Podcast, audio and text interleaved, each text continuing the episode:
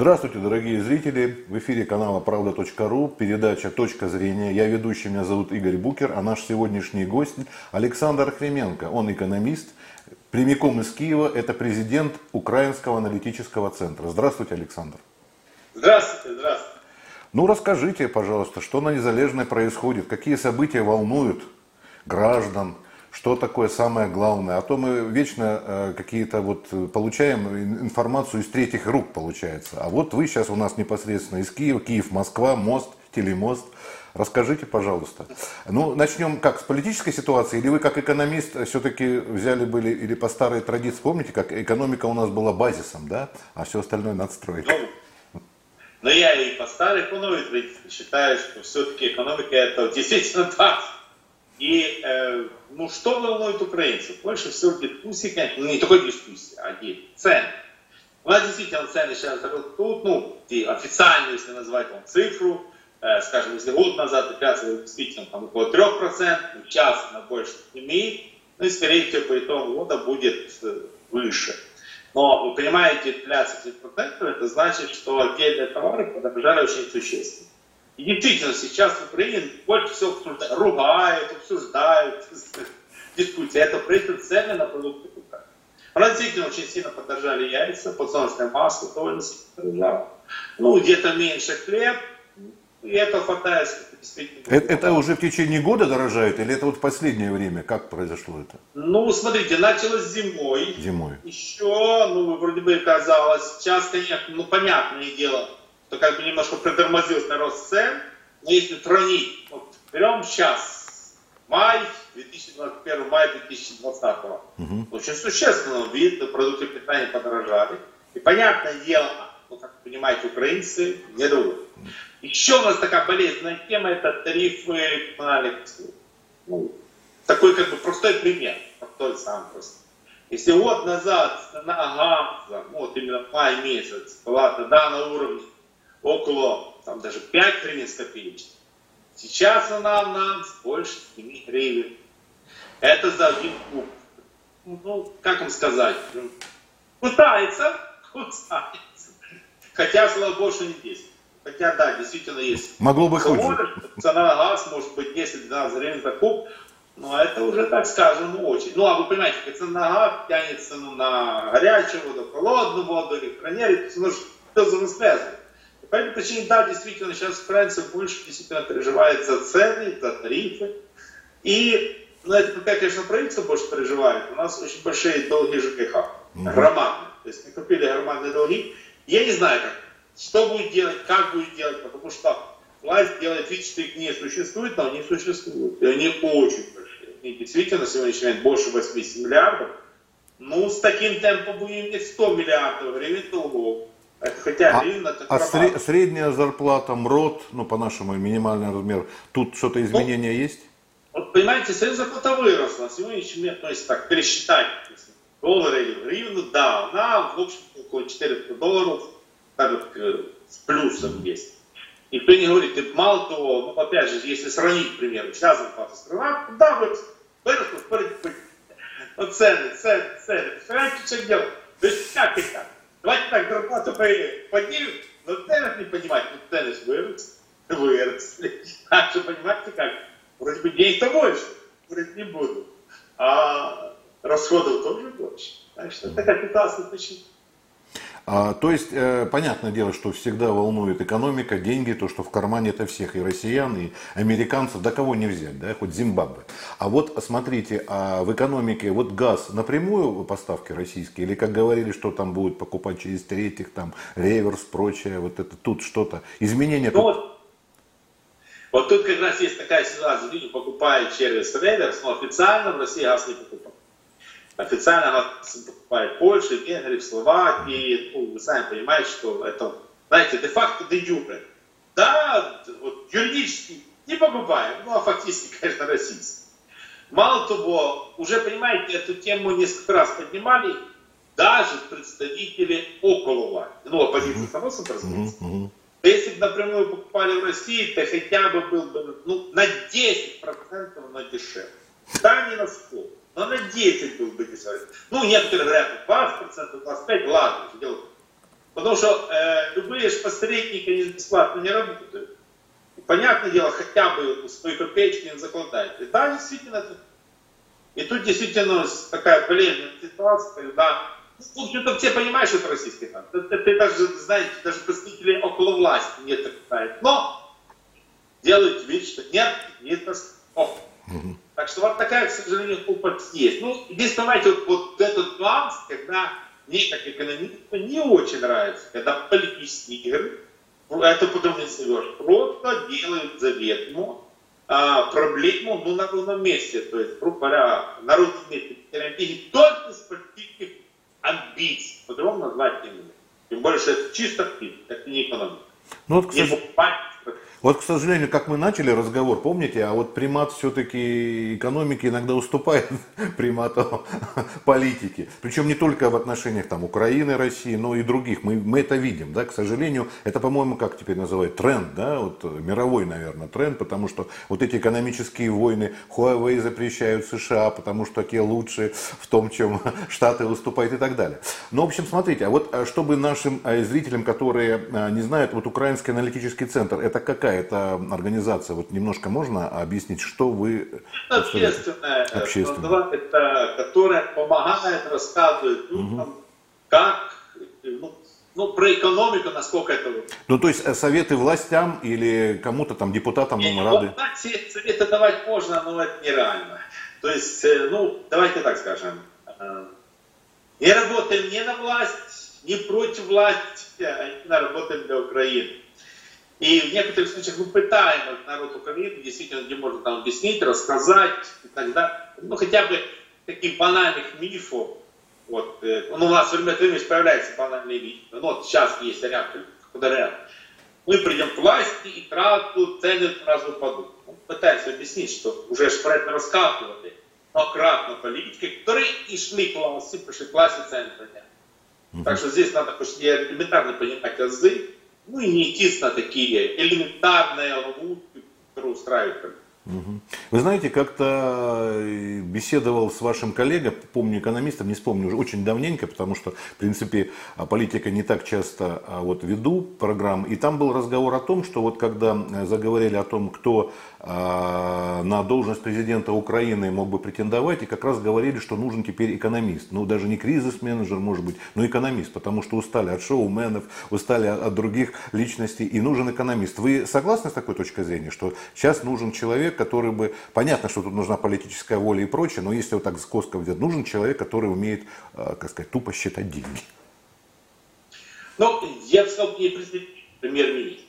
Премьер-министр. Но, э, к сожалению, ну, очень часто и президент, и премьер, и министры – это люди политики, причем именно, могут настолько быть оторваны от экономики, что дальше вот у нас действительно очень часто вот ситуацию с политической целесообразности, ну, ставить то или иного министра. Не задавая вопрос, вообще надо разбираться в этом. Нет, это не главное, чтобы разбираться, а главное это свой портал. И, к сожалению, это срабатывает. У нас, если посмотреть, вообще, вот, вот очередная прошла ротация. Э, в Украине поменяли министра экономики, э, поменяли э, министра здравоохранения и министра инфраструктуры транспорта. Поменяли. Сейчас говорю, что может еще никого поменять. Если посмотреть, много у нас меняли и министров, и и так дальше. Но что-то не улучшение, потому что действительно очень часто принятие таких решений, ну, очень политическое. То есть, грубо говоря, когда действительно, ну, понимаешь, что здесь лучше поступить с точки зрения калькулятора, с точки зрения цифры математики. Нет. Тут поступает с точки зрения политической целесообразности. Ну, по этой пути не срабатывает. Как-то даже, по-моему, в начале этого года депутат а, латвийского а, русской партии, а, она депутат Европарламента, и она, она говорила мне, вот также в прямом эфире с Правдой.ру, о том, что народ голосует ногами из Латвии, бегут люди, а депутаты при этом получают те за свои там 350 тысяч евро, как получают европейские.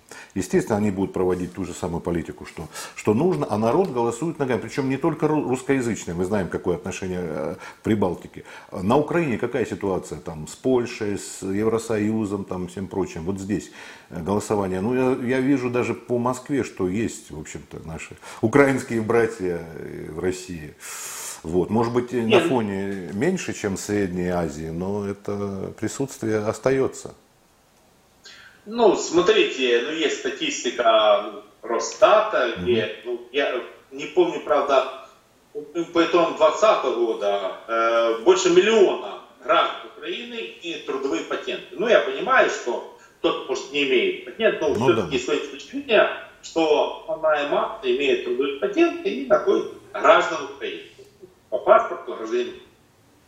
Да, действительно, в последнее время довольно много украинцев работает в Европе, то есть в Польше. Ну, смотрите, если опять же взять официальную статистику, по 2020 год именно трудовые визы имело полмиллиона украинцев. Ну, разных украинцев. Но если брать такое понятие, как сезонные работники, это Министерство ну, да, да. труда, угу. то, несмотря даже на коронавирус, карантин, э, полтора миллиона граждан Украины работало в 2020 году в Польше. Угу. Но хотя здесь, смотрите, какая ситуация, не совсем уехали. Это люди работают, но деньги писают в Украину. Украина действительно довольно, скажем, такая интересная ситуация, когда большие поток валют поступает от тех, кто работает за границей. И благодаря этому, но не благодаря премьер-министру, врача вашему у нас нет обвала гривны. Но вот сейчас на сегодняшний момент трансформация гривны, чем понимаете, время от времени бывает некоторые говорят, вот сейчас все, валится все. Проходит время, нет, ну как же, нет обвала. Ну, что говорит, давайте так, потому что, да, действительно, приток валют за границей, угу. ну, скажем так, если посчитать ту сумму денег, которые перечисляют украинцы, границе, Украину, она многократно повышает любые расчеты прямых зарубежных инвестиций, портфельных зарубежных инвестиций, долговых зарубежных инвестиций. То есть, грубо говоря, когда говорят, инвестор, да нет, инвесторы не вот эти, Виктор, обычные люди. Вот кто вас инвестирует. Ну, в Украине время от времени вспоминают перед МВФ. И если раньше действительно было модно говорить, не будет МВФ, то пол гривны, сейчас даже с такой не говорит. Потому что понимаешь, что это будет что просто, что кредит МВФ действительно нет, и не, ну, скорее всего, ближайшие не дадут, а у бала гривны нет. То есть нечего пугать. Вот какая ситуация получилась. А мы перейдем, если не против, к политике. Я понимаю, что в основном экономика. Я понимаю, что тут не знаю, кого съели, галушки или сало. Вот. А вот а, хотелось бы спросить. Я понимаю, что еще достаточно далеко а, до, а, скажем, зимы, там прочих. А вот. Но какие-то вот обещания, которые давал нынешний президент Зеленский, когда приходил, из него можно вычленить, что-то исполнилось, а что-то так и, и, и зависло, или вот не знаю, можно что-то вот такое основное, может быть, выделить? Из обещаний, когда идут люди на президент. Я понимаю, что это не 100 дней, ничего, но...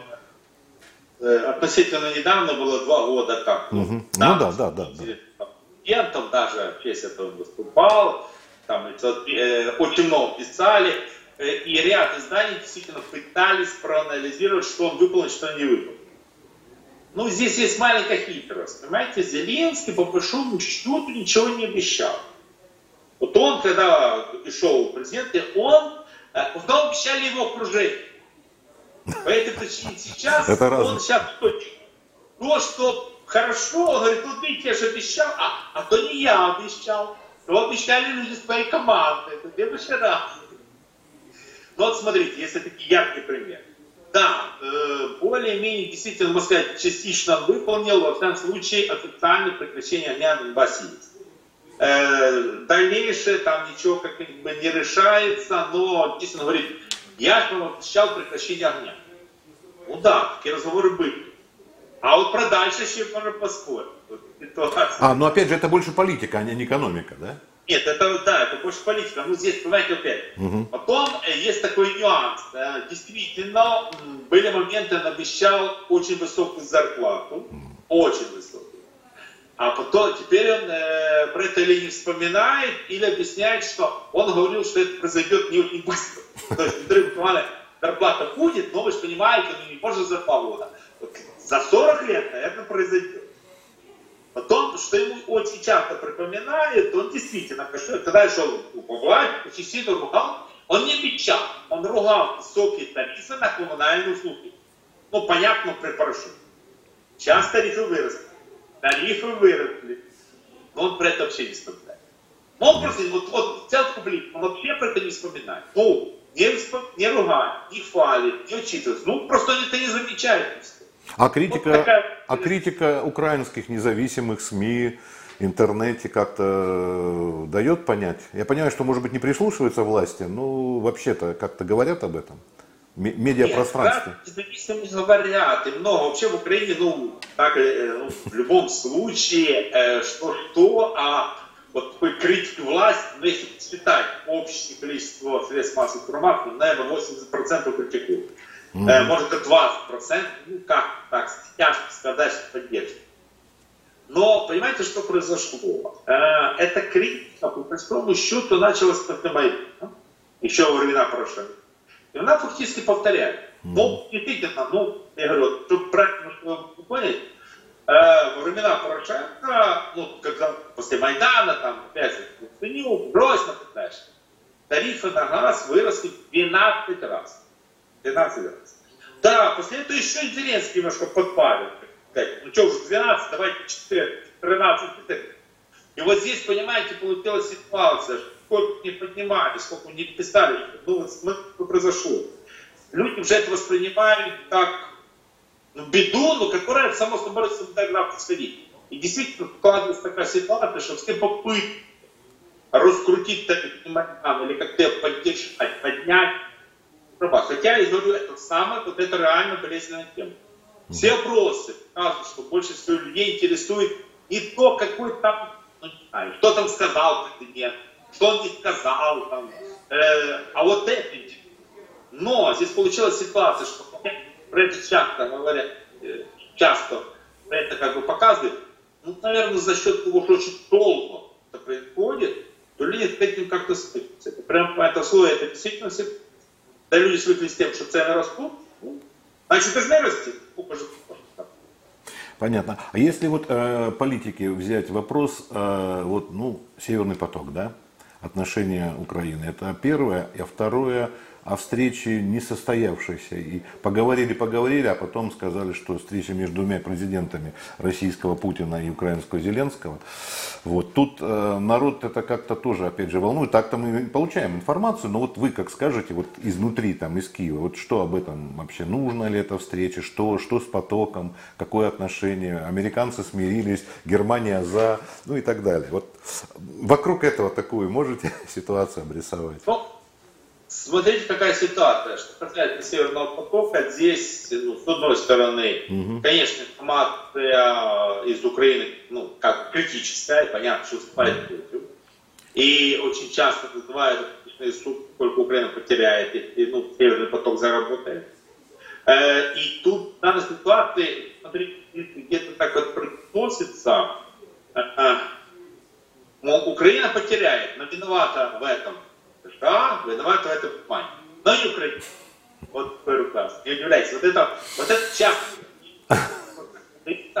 Вот виновата не Украина. Александр, но ведь люди, вы сами сказали, понимают, что а, потоки все равно идут из России, хоть и через кого-то.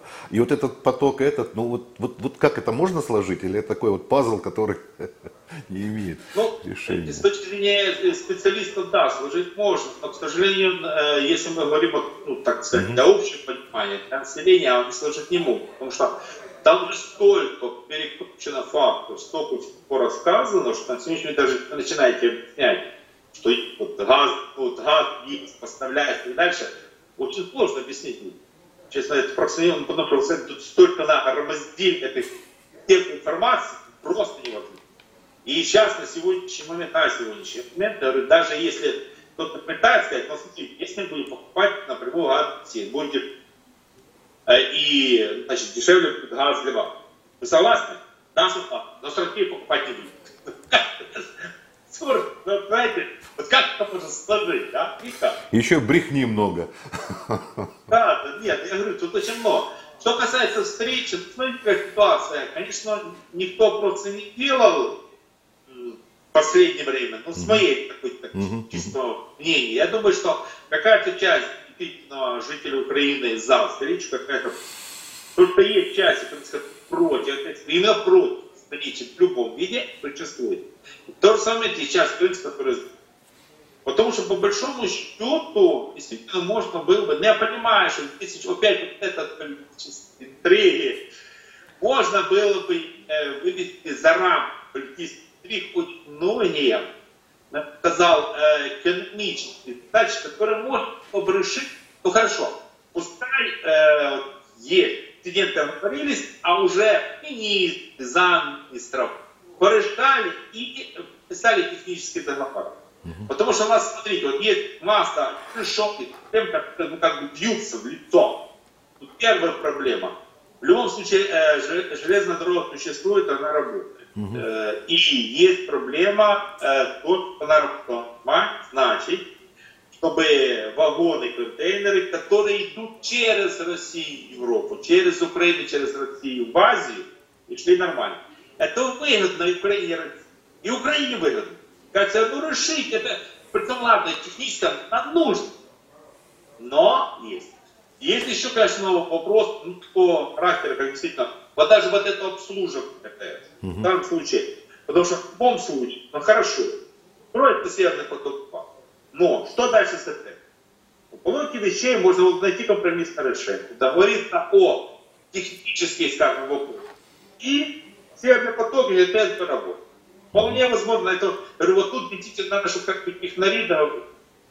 Потом есть еще такой масса нюансов. Я понимаю, что это коронавирус, да, но э, очень многие украинцы, ну, то есть имеют родственников в России, жители России в Украине.